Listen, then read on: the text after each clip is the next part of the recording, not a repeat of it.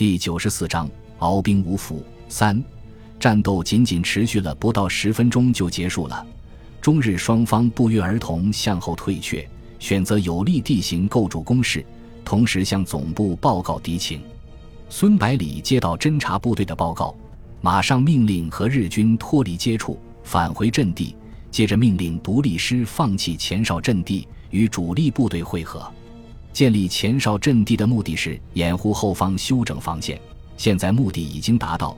如果继续留在那里，很容易被日军包围。和侦察部队交火的部队隶属于日军第三师团，曾经与十九路军交过手。在遭遇战刚刚开始的时候，就从中国军队密集的弹雨和士兵手中的半自动步枪判断出对手的番号，随即主动撤退，请求增援。此次日军进攻南京，采取的是奋进合击的战术，兵分三路：右路军沿京沪公路西进，中路军由宜兴经溧阳、句容攻南京，左路军由太湖南侧西进，先攻广德、宣城、区芜湖，截断南京守军退路，再向南京合围。其中，右路军由上海派遣军下属的第三、第十一、第十三和第一百零一师团组成。中路军和左路军则由第十军下辖的第六、第十六、第十八和第幺幺四师团组成。右路的几个师团在上海已经打了三个多月，伤亡数万人。虽然补充了兵员，但是增加了大量的新兵之后，战斗力减弱很多。得知防守芜湖县的中国军队是十九路军之后，右路军司令官松井石根立即命令部队放缓前进的速度。接着出动侦察机对守军的阵地进行多次侦察，确定重点目标，最后出动轰炸机编队进行对地攻击。松井石根的计划是先用压倒优势的空军尽最大限度削弱守军，从而降低陆军的伤亡。对于能够全歼皇军一个师团的军队，如何重视都不过分。作为十九路军唯一的高炮团长，本来是一件非常值得骄傲、值得自豪的事情。可是傅元勋非但没有这种感觉，反而觉得很窝囊。从抵达淞沪战场到现在，整整三个月过去了，自己的部队还一炮没有放过，总是眼睁睁地看着日军的飞机在头顶耀武扬威地飞过，却没有一点办法，因为军长不允许暴露。现在机会终于来了，十三架轰炸机组成的编队出现在东方的天空中。由于中国空军主力已经被彻底击溃。日军连护航的战斗机都省掉了，轰炸机群呼啸着从高炮团隐蔽的树林上空掠过，对轰炸目标进行最后一次确认，接着在空中画个半圆，转过头来，降低高度，朝防线俯冲过来。打！傅元勋大吼一声，几十门高炮同时开始怒吼，连续的射击在树林的上空形成一张密集的火网。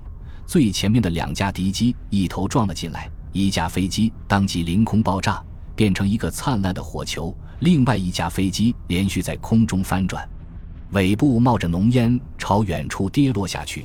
接着传来剧烈的爆炸声，后面的轰炸机急忙拐弯避开防空火力，然后掉过头来，不再攻击预定的目标，而是直接朝树林冲了过来。给我狠狠地打！傅元勋咬牙切齿地喊道。炮手们迅速转动炮口。对着轰炸机连续开火，一架敌机躲闪不及，被密集的弹雨击中，炸成碎片。与此同时，轰炸机上面的机关枪也开始疯狂扫射，一串串子弹打在炮兵阵地上，一个炮位被击中，炮手和装填手被打出五六米远。紧接着，轰炸机的机舱打开，十几枚重磅炸弹接二连三地落下，把树林变成一片火海。傅元勋旁边的几个炮弹箱刚好被命中，掀起连环爆炸，把一门高炮炸得粉碎。长长的炮管飞出几十米远，坚守在炮位上的几个战士全部牺牲。我操你妈！傅元勋把手中的望远镜狠狠地甩出去，接着用力把粘在脸上的碎肉和血水抹去，冲到阵地上。映入他眼帘的是地狱般的情景，到处是浓烟和烈火。残肢断臂随处可见，五六门高炮被炸成一堆废铁，战士们除了身负重伤不能行动的以外，全部坚守在自己的岗位上，不断的对空射击。其中，一个年轻的士兵右臂被弹片齐根削去，左臂夹着一箱炮弹，跌跌撞撞的向前走。在一个跑位上，炮手的一条腿已经被炸断，他完全不顾喷涌而出的鲜血，死死地抓住把手，不断向敌机喷射出复仇的火焰，直到倒在血泊之中。傅元勋用力搬开炮手的尸体，瞄准再次俯冲过来的敌机，狂吼着扣动扳机，喷射而出的炮弹连成一条直线，正中迎面而来的一架敌机。飞机驾驶员看到发动机冒出浓烟，急忙打开舱门跳了出来。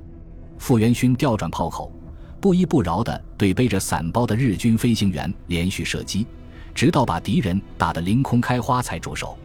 日军轰炸机不断的盘旋、俯冲、扫射、投弹，妄图把高炮阵地夷为平地，而高炮团的战士们则完全把生死置之度外，用密集的弹雨迎击敌人。